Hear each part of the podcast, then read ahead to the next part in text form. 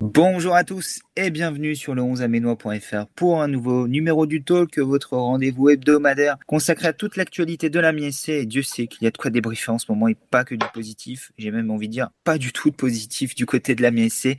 Auteur d'un triste, d'un piteux match nul à Châteauroux samedi dernier 0-0 en dépit d'une supériorité numérique pendant 87 minutes de jeu, temps additionnel compris. Mais Amiens a été incapable de battre cette équipe de Châteauroux qui aurait même pu l'emporter en deuxième mi-temps, qui a eu l'occasion du hold-up.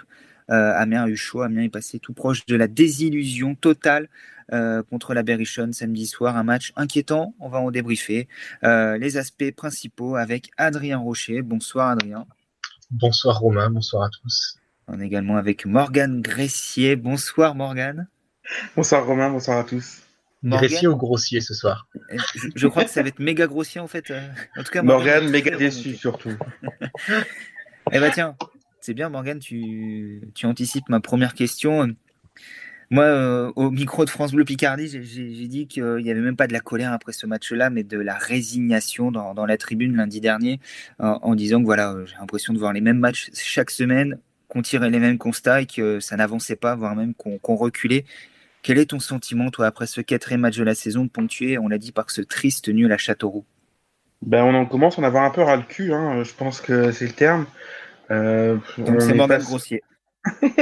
non, mais on est face à une équipe qui a, qui a pas d'âme, qui, qui montre rien, qui, qui a pas pris la mesure du, du, du championnat et on a oublié qu'on était en Ligue 2. Visiblement, certains le découvrent encore.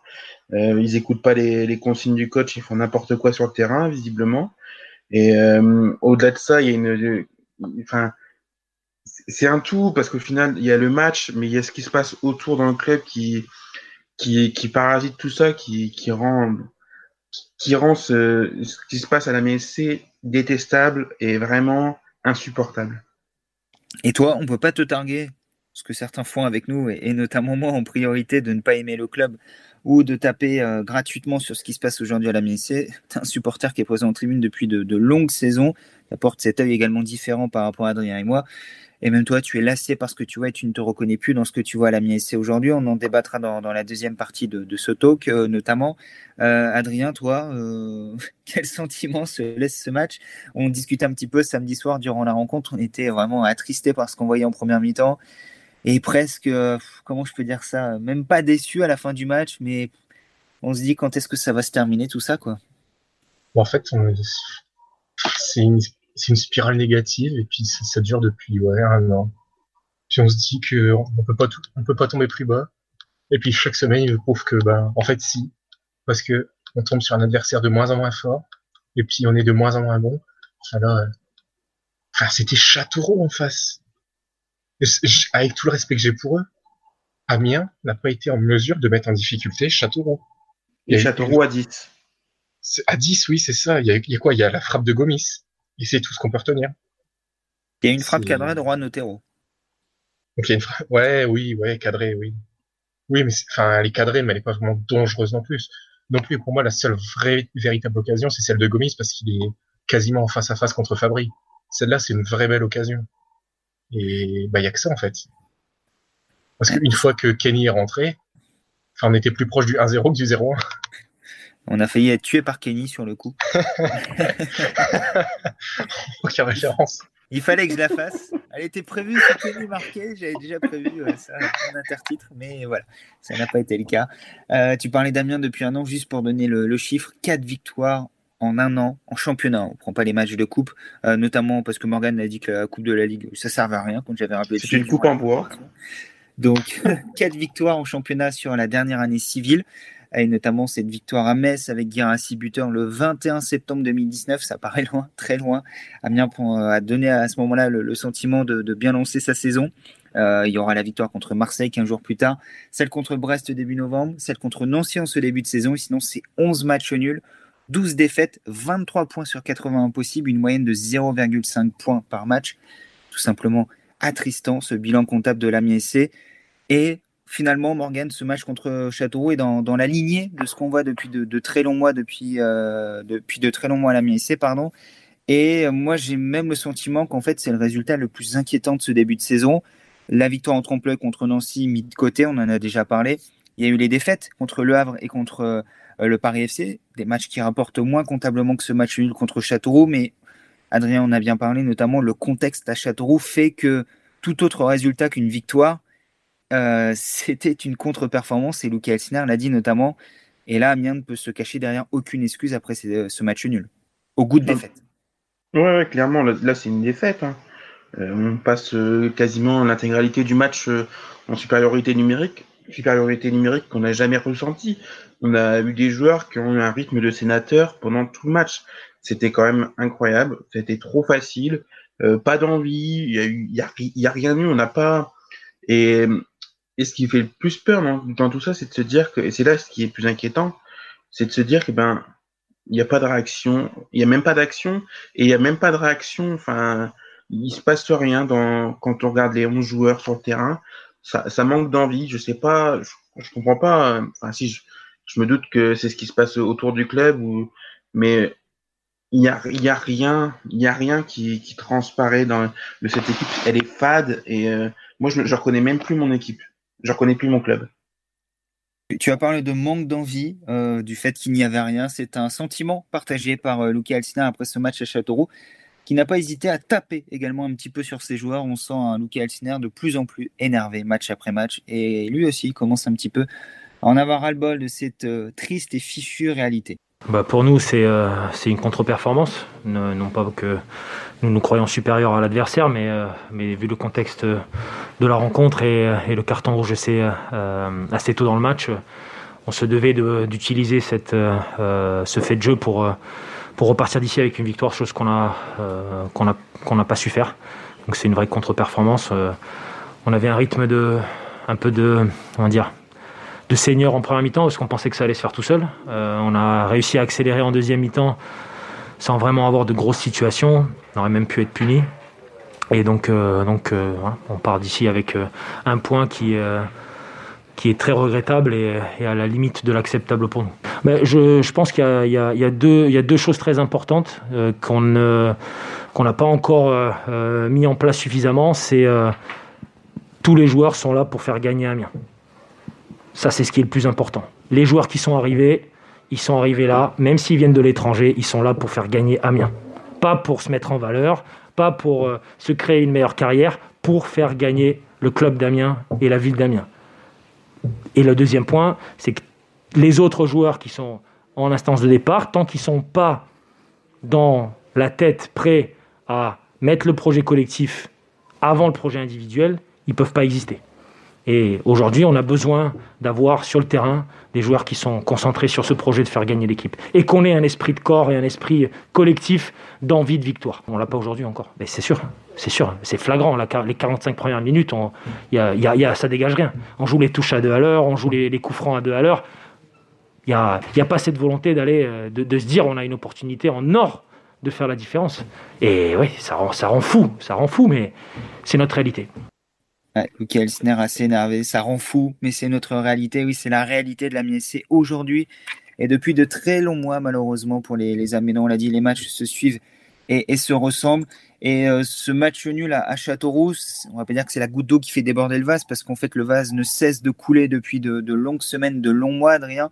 Mais euh, vendredi, je disais chez nos confrères de, France Bleu Picardie que ce match-là, et c'est également ce que disait notre confrère de Beansport, François Rabier, euh, en interview sur le 11, ce match-là était un petit peu un match test pour la MSC. C'était le premier déplacement contre une équipe qui n'est pas forcément un cadre de Ligue 2, loin de là, Châteauroux, contre un adversaire qui n'a qu'une seule envie, c'est taper Amiens, qui est le gros. Et on allait voir un petit peu ce qu'Amiens est dans le ventre et le cœur également de cette équipe. Et on n'a rien vu en fait. Il n'y a, pas de cœur, il n'y a pas de ventre. Y. Je vais être un peu grossier, mais il n'y a pas de couilles non plus. Il n'y a... a rien. C'est une équipe, comme Morgan l'a dit, c'est fade. C'est on voit une équipe qui, qui est là sur le terrain, qui erre comme une. On voit 11 joueurs qui aiment comme, qui errent comme des âmes en peine. Et c'est tout. En fait, on voit pas une équipe, on voit pas 11 joueurs de football qui se battent ensemble pour le même maillot, qui ont envie. C'est, c'est dramatique, en fait. C'est, c'est ce qui a fait la différence avec Châteauroux. Châteauroux, c'était pas beau à voir. Hein. Attention, je veux pas dire que c'était une superbe équipe. Mais ça s'est battu pour son maillot, ça s'est battu pour ses couleurs. quand un Amiénois arrivait près de la surface, ça, mettait le petit pied, le petit coup, le petit tirage de maillot pour empêcher tout ça. Et c'est ce qu'Amiens sait pas faire parce que Amiens n'est actuellement pas une équipe. L'Amiens SC au 21 septembre n'est pas une équipe. Eh ben c'est parfait, j'allais euh, lancer Morgan sur le sujet. Tu as parlé d'équipe du côté de Châteauroux.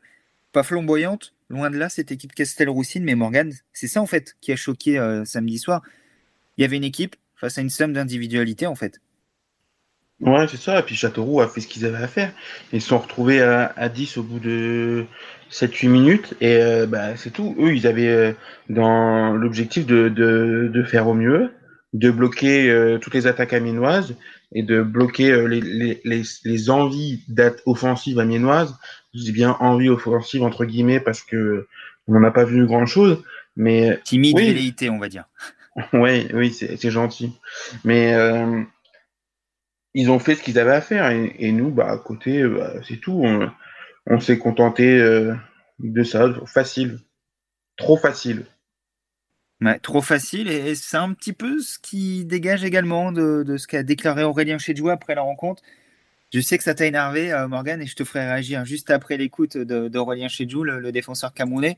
En gros, à 11 contre 10, Amiens a pensé inconsciemment que ça allait se faire tout seul. On écoute Aurélien Chedjou. On n'a pas fait ce qu'il y avait lieu de faire, à savoir décaler très rapidement sur les côtés quand, ils se sont retrouvés à 10, à décaler sur, nos, excentrés, euh, sur nos excentrés pardon, pour pouvoir euh, faire la différence dans la surface avec les centres. Et euh, comme le coach, je ne sais pas s'il l'a certainement dit, on s'est dit que, inconsciemment, hein, avec le carton rouge, ça devait passer tranquillement, mais cette équipe de Châteauroux a couru, a défendu comme il fallait. Et puis euh, le temps passant, ça joue en leur faveur. Ils se sont même créés même des occasions. Et donc, comme je disais, euh, consciemment ce soir, on s'est dit peut-être qu'avec le carton rouge, ça devait passer facilement, mais on s'est tiré une balle dans le pied. Et puis euh, voilà, on n'a pas fait la différence comme il fallait faire. Je crois qu'on est revenu en deuxième mi-temps avec de meilleures intentions, parce que le coach nous a un peu tiré les oreilles dans, dans le vestiaire. La première mi-temps, elle était désastreuse. Donc on est carrément passé à côté du match. On n'a pas fait, pas fait ce qu'il y avait lieu de faire. Les consignes du coach n'ont pas été euh, mises, euh, mises en place comme, comme il le fallait pour, pour déjouer cette formation des Châteaux. Morgan, quand t'entends euh, Aurélien Chedjou dire en gros, bah 11 contre 10, on a cru que voilà, ça, ça allait le faire, qu'on allait finir par, par faire la différence. Ça vient en plus d'un joueur d'expérience qui a 35 ans quand même grave d'entendre ce discours-là. En plus, quand on est dans la situation de l'Amiens, c'est presque si c'est une équipe qui est une machine à gagner, qui roule sur tous les adversaires, un petit peu à l'image du PSG, ça peut arriver, mais dans la situation d'Amiens, c'est pas possible de tenir ce discours-là. Bon, c'est même pas acceptable. C'est même pas acceptable. Et ça vient d'un mec euh, avec de l'expérience. Euh, en, plus de tout ça, un lofter. Donc bon, on c'est, ça fait, c'est, moi je suis abasourdi d'entendre ce genre de choses et, et, de se dire que ça va aller. Bah oui, c'est vrai. En, Ligue 2, ça, ça, se passe comme ça. On, on, on, décrète tout ce qui va se passer, puis ça se fera comme ça. Non, le foot, c'est pas comme ça. Le foot, faut, faut le jouer. Hein. Je, je me rappelle avoir entendu euh, les, les, dirigeants dirigent, les supporters supportent, m'avoir demandé aux joueurs de, de, de, jouer un petit peu parce que là, ça devient quand même inadmissible d'entendre ça. Et puis à côté de ça, c'est pas tout. C'est de dire que il, disent euh, comment il, dit qu'ils n'ont pas écouté les ils n'ont pas respecté les consignes du coach. Mais, c'est grave c'est quand même un type qui a 35 piges qui dit ça il, il va pas ramener ses, collègues et tout pour les remettre en place. Donc ils ont fait n'importe quoi pendant 90 minutes mais c'est normal. Adrien, ouais, effectivement, c'est quand même à double tranchant le, le discours d'Aurélien Chedjouk qui nous a semblé pas, pas perdu parce que c'est quand même un professionnel qui connaît l'exercice en, conférence de presse. Déjà, il est venu, il a été demandé euh, par les journalistes amiénois présents sur place et il est venu, ce qui n'était pas forcément évident vu sa situation personnelle. Il en a parlé notamment, on, va en discuter dans quelques instants. Mais euh, entre dire effectivement, on pensait que ça allait le faire tout seul alors qu'Amien souffre, euh, dire euh, on n'a pas écouté les consignes du coach, en tout cas on n'a pas mis en œuvre ces consignes sur le terrain, euh, peut-être pour protéger Lucas Elsner, mais finalement ça se retourne presque contre l'entraîneur de la MSC. On peut se demander quelle est l'influence de Lucas Elsner sur son groupe aujourd'hui. bref, la, sortie médiatique d'Aurélien Chedjou est finalement à l'image de ce qu'on a vu sur le terrain de la MSC samedi soir. Hein. Dramatique, c'est ça le terme que tu cherches? Je, te laisse. ah, pour moi, c'est dramatique ce serait Jason Papo qui tient ses propos Tu te dis, bon, il est jeune, c'est sa première vraie année en pro, il n'a pas encore l'exercice de la communication. Bon, allez, ça arrive. Mais bordel, Aurélien Chedjou, enfin, il a 35 ans, il a tout connu, il a connu avec des champions. Si je ne dis pas de bêtises, il fait partie du Lille qui a été champion de France, qui fait le doublé même. C'est, enfin, c'est dramatique qu'un tel joueur avec une telle expérience qui, qui sache tout ça puisse tenir déjà le propos du, du 11 qu'on dit, ça va se faire tout seul déjà. Ça me choque. Parce que si à son âge, on ne sait pas qu'à 10 qu'à 11 contre 10 dans le foot professionnel, il faut quand même se bouger un petit peu le cul, hein, parce que tu as parlé de Paris, mais même Paris, à 11 contre 10, si jamais il se bouge pas, ça gagne pas, enfin c'est impossible, ça marche pas comme ça. Et, et derrière les propos du on n'a pas respecté les consignes, mais ça veut dire que même lui ne respecte pas le coach, il n'est pas foutu de prendre le groupe et de se dire bon bah les gars maintenant faut se bouger quoi. quand même merde et c'est dramatique pour sa situation envers Elsner, parce que pour moi, c'est un, c'est de l'irrespect envers le coach, et c'est dramatique sur son manque de professionnalisme, parce qu'il n'est pas capable de, se montrer lui-même à sa juste valeur. Adrien, Morgan, j'ai une question pour vous, c'est l'heure du quiz. Qui est le numéro 22 de la MSC Oh non, c'est moche. c'est très... Eh oui, parce qu'il y en a qui le sait pas. Moi je le sais. le sait pas. Moi je le sais alors qu'il n'était pas titulaire en défense centrale à la MSC. effectivement, ça c'est un moment assez, euh, assez lunaire également de la conférence de presse. On a échangé un, regard avec euh, Mathieu Debrul, notre confrère de France Bleu Picardie, lorsque Aurélien Chedjou cherchait l'identité du numéro 22 de la MSC. En disant le numéro 22, euh, Iron, et on sentait qu'il butait sur le nom de famille d'Iron Gomis. Donc, Bon, euh, c'est pas très important entre guillemets, mais ça bon, veut un petit peu quand même. Hein. Ça l'est quand même, hein, Romain. Excuse-moi, mais c'est quand même, on parle de, de connaître ton équipe et là, euh, tu sais pas qui sont tes collègues, ça fait, ça fait peur. On doit quand même créer un esprit de groupe pour la Ligue 2. Hein. Et là, on, on, fonce vers, euh, on fonce vers le mur, quoi. Hein. Ou le rabbin, quelque... au choix. Tu oublies quelque chose, Romain, c'est qu'il a mis quand même entre 5 et 10 secondes à se rappeler du prénom. Oui, oui, effectivement. On, tu vois, la limite, passera pas l'audio pour. Euh, mais voilà. Même le prénom, il a eu du mal à s'en rappeler. c'est assez triste. Après, il n'était pas là durant la préparation, Aurélien Chedjou, parce qu'il a contracté le, Covid. Euh, donc, ceci explique peut-être cela.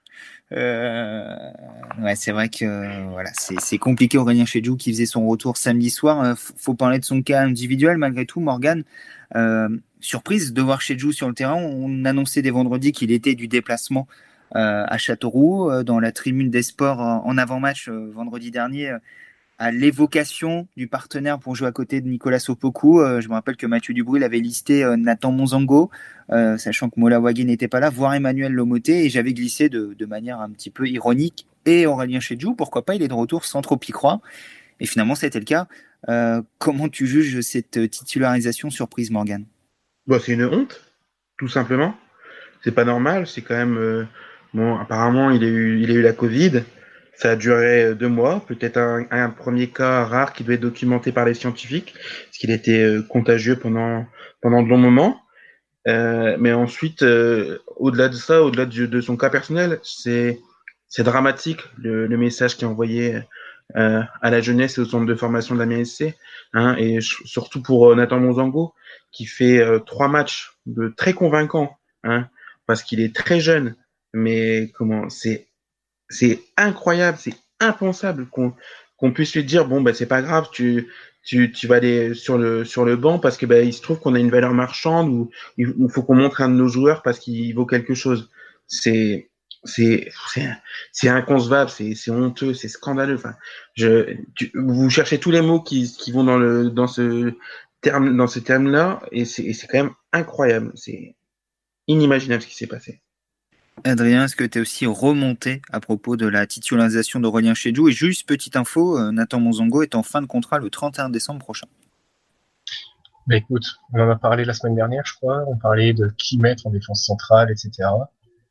Et que si, personnellement, j'ai dit que si on mettait Chedjou euh, ou Boiguet pour euh, sortir Monzongo, je trouverais ça honteux et que ce serait un mauvais message envoyé à la jeunesse.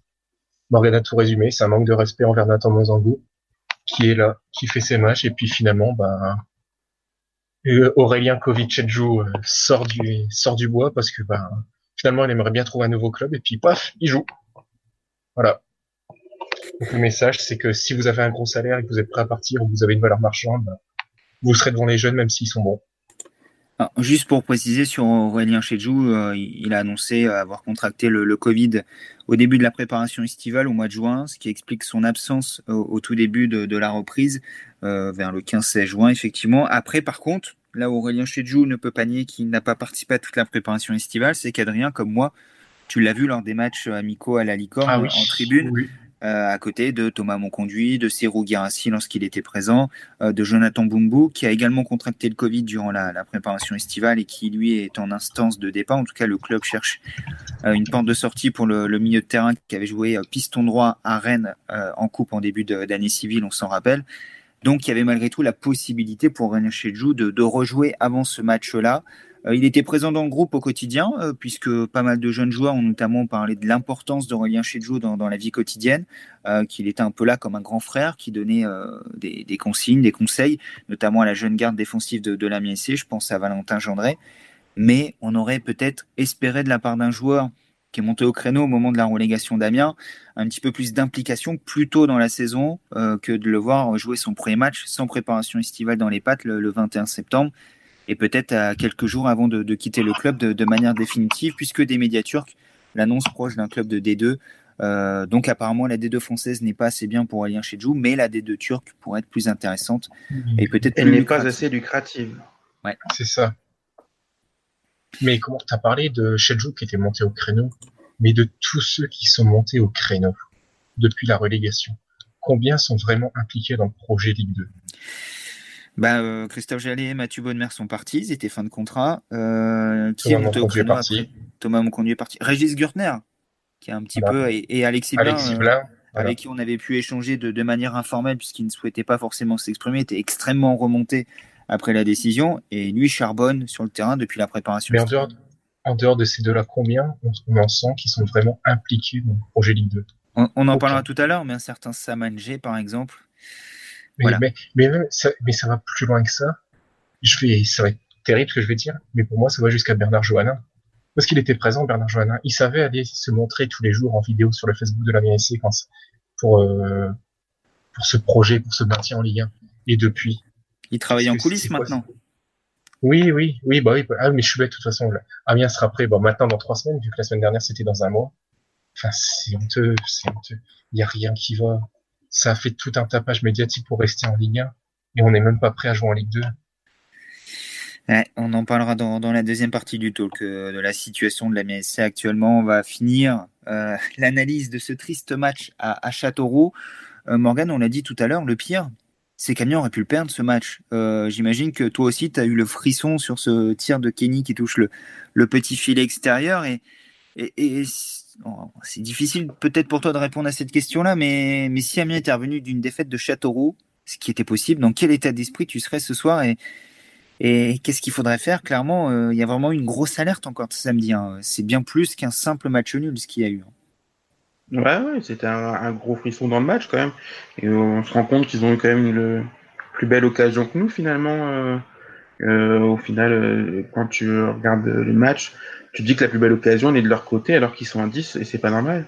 Si jamais ça avait été au fond, bah là ça aurait été dramatique quoi. Je veux dire, euh, je sais pas dans quel état je suis, parce que déjà que je suis un petit peu énervé, mais je crois que ce serait, enfin, ouais non, je, je, sais même pas, euh, ouais, ce serait pas, enfin, c'est juste pas possible. Déjà que le, le match nul là c'est quand même inadmissible.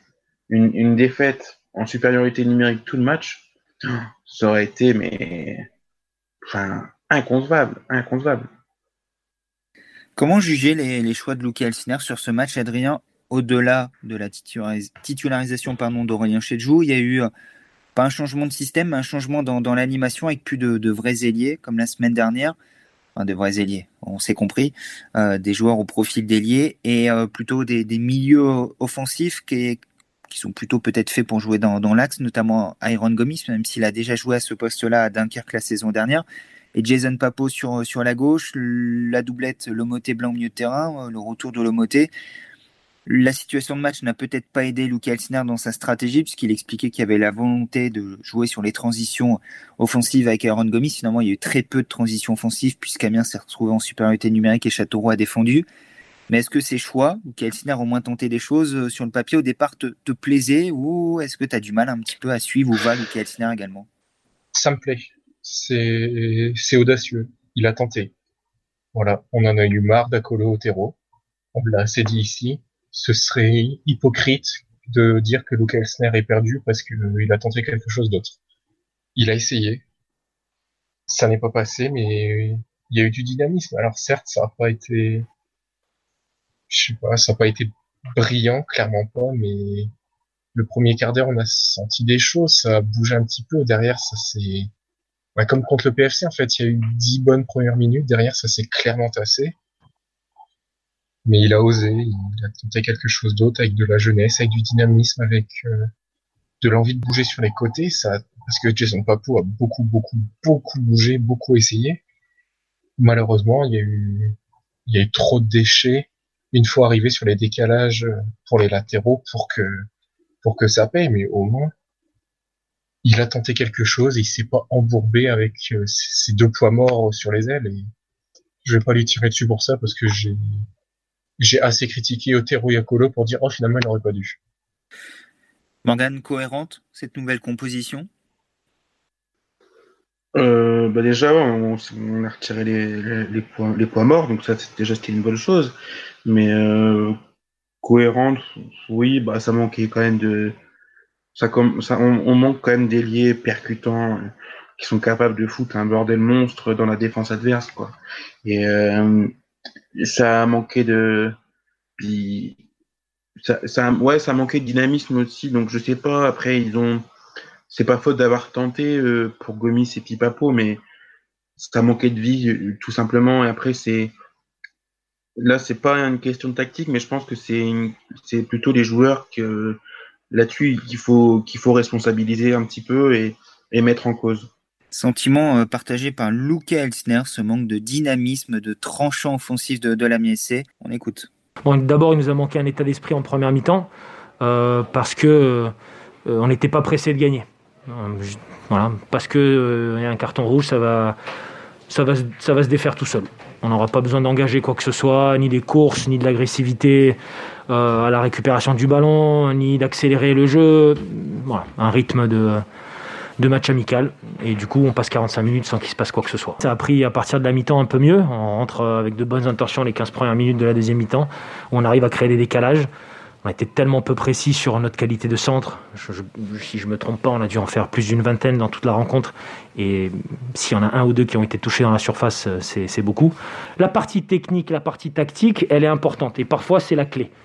Mais quand euh, les attitudes démontrent que on se dit qu'on a le temps, Là, il y a un gros souci. Et là, il faut, il faut que nous, on puisse rectifier le tir. Je peux pas, franchement, sur l'implication dans, l'envie et dans la démarche de la deuxième mi-temps, on peut difficilement leur reprocher quelque chose. On, a un défaut, on a, eu un défaut de qualité. Football.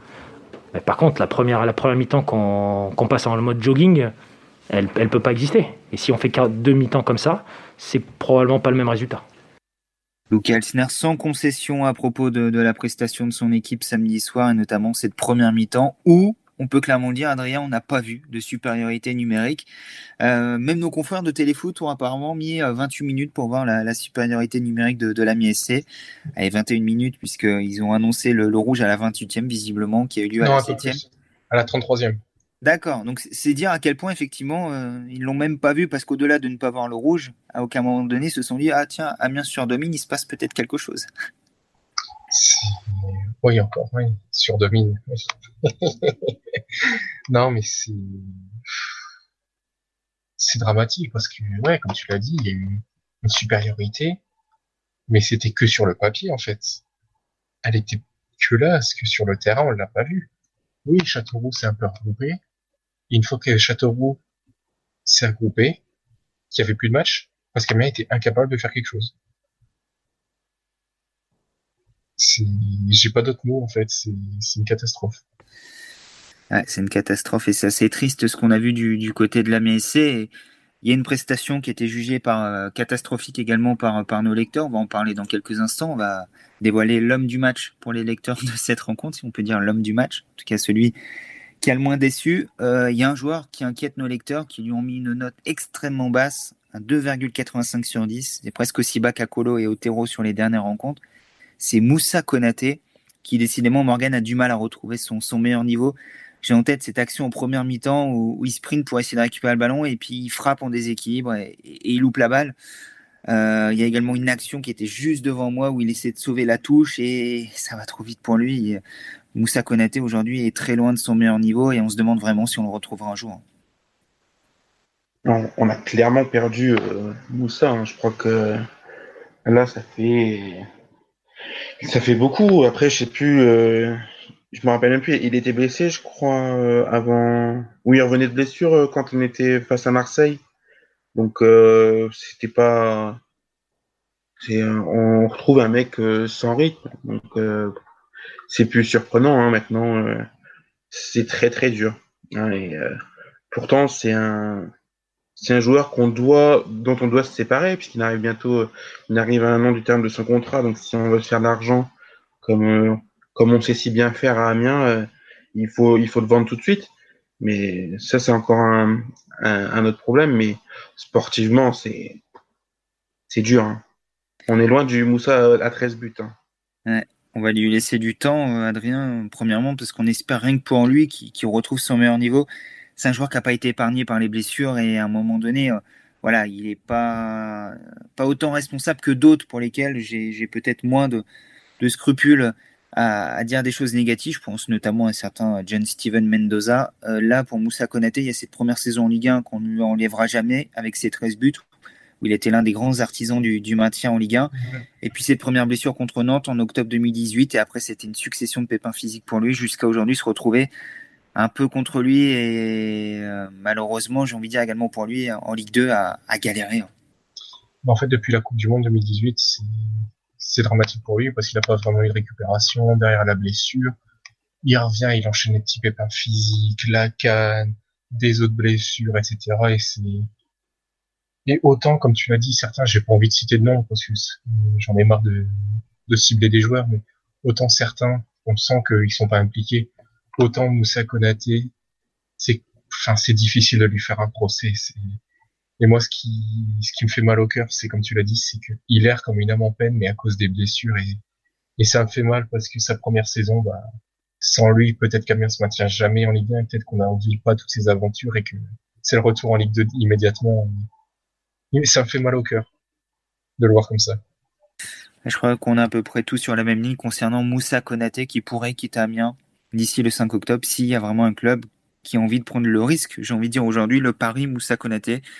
Sinon, espérons que ce soit un atout de choix au fil de la saison à côté de, de Stéphane Odé. Qu'est-ce que vous avez pensé de, l'international nigérian pour euh, sa première titularisation avec Amiens, euh, Morgan? Ça demande à être vu, c'est pas aidé dans le contexte actuel. Euh, tu es un peu déçu Sur quel pied tu, tu, te places Sur quel pied tu danses? Bah, Je suis toujours en attente. là, on n'a pas on l'a pas beaucoup vu euh, contre euh, contre Châteauroux. C'est dommage parce que c'était quand même le moment de se montrer. En plus avec euh, un joueur en plus, un homme en plus sur le terrain, c'était quand même le moment de se montrer offensivement. On l'a pas vu. C'est dommage. J'avais trouvé que contre le PFC, il avait été, il avait fait une entrée correcte, qui méritait d'être vu. Donc voilà, c'est tout. On va lui laisser le temps. Après, faut faut qu'il s'adapte avec ses coéquipiers euh, qui change beaucoup trop souvent, qui, qui arrive euh, au compte-goutte. Euh, donc c'est compliqué. On, verra dans un mois puisque techniquement l'équipe sera prête dans un mois. Trois semaines, trois, semaines, maintenant. Adrien tout à l'heure. Oui, enfin, euh, il va rester quoi Il reste combien de semaines du, de mercato? 15 jours, ça ferme dans 15 jours pile.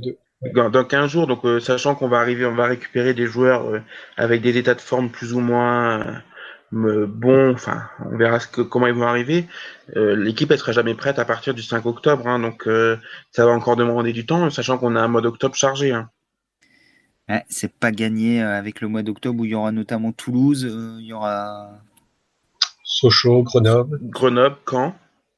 Ouais, quand, effectivement, c'est vrai que c'est au mois d'octobre. Euh, je l'ai en tête euh, sur la phase là avant, avant la fin du mercato, mais c'est vrai que c'est le 3 octobre, donc ça sera déjà le mois d'octobre qui s'annonce difficile. C'est vrai qu'on l'avait ciblé ce mois d'octobre à l'annonce du calendrier. On s'était dit, il euh, faut essayer de prendre des points un petit peu avant. Bon, bah, pour l'instant, c'est pas gagné. Après, si la saison débute vraiment au mois d'octobre et qu'Amiens fait le point de, de points contre ces, ces équipes-là, alors là, je dirais chapeau parce que quand je vois le calendrier, j'ai quand même du mal à y croire. parce que c'est pas que octobre en plus, il faut pas oublier novembre. Parce que derrière, en novembre, c'est au cercle Clermont 3. Hein. Ouais, c'est sympatoche aussi. Euh. Hein, on, va pas se, régaler en vivement la réception de Chambly. Euh, on espère tous qu'Amiens l'emportera, encore plus que d'habitude. Euh, juste sur ce match, l'homme du match des, lecteurs, c'est Régis Gürtner.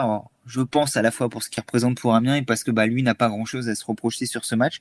C'était pas un joueur de champ, donc difficile pour lui de, de faire mieux avec une note de 5,96 et derrière lui, Michael Alphonse, euh, sur qui il y a eu la faute à la septième minute, inverti dix minutes plus tard, à 4,92.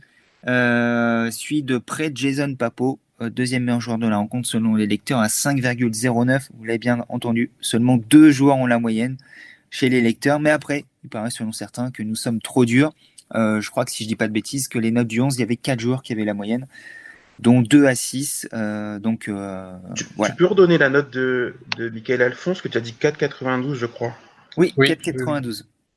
C'est la troisième note du match. Ah d'accord, c'est la troisième, c'est le top. Ok, ok. Dans l'ordre que tu as dit, je crois qu'il était deuxième. Ouais, moi, j'avais mal compris. Je l'ai intercalé avec, euh, avec Jason Papo, qui était à 5,09. Donc voilà, là, le, trio gagnant, entre guillemets, de, de ce match selon les, lecteurs. Je crois que pour le, le 11, c'était Nicolas Sopoku. Hein. Il avait hmm. été ressorti du, du, côté de Kevin, notamment qui euh, centralise toutes les notes de, la rédaction. Il s'occupe euh, de rédiger l'avis de la, de la rédaction. Euh, Nicolas Sopoku, qui était homme du match pour le deuxième week-end de suite, si je ne me trompe pas, qui lui est plutôt satisfaisant depuis son arrivée. Rapidement, on en profite, Adrien. Il confirme ce qu'on avait vu de sa part lors de son prêt l'hiver dernier. Totalement, on s'attendait à quelqu'un de solide, pas très brillant techniquement dans la relance, mais sur qui on peut se fier. Puis bah, c'est tout à fait ce qu'on voit. Morgan, même son de cloche? Ouais, totalement d'accord, solide.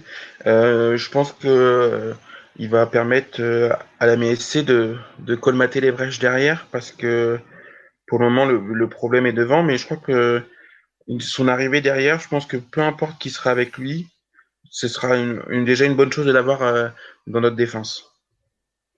Et on espère que ça durera pour Nicolas Sopoku qui sera, sauf pépin physique, de nouveau aligné samedi contre Pau, où la victoire est clairement impérative pour la MSC. On présentera ce match dans la troisième partie du talk. Vous en avez l'habitude jeudi ou vendredi.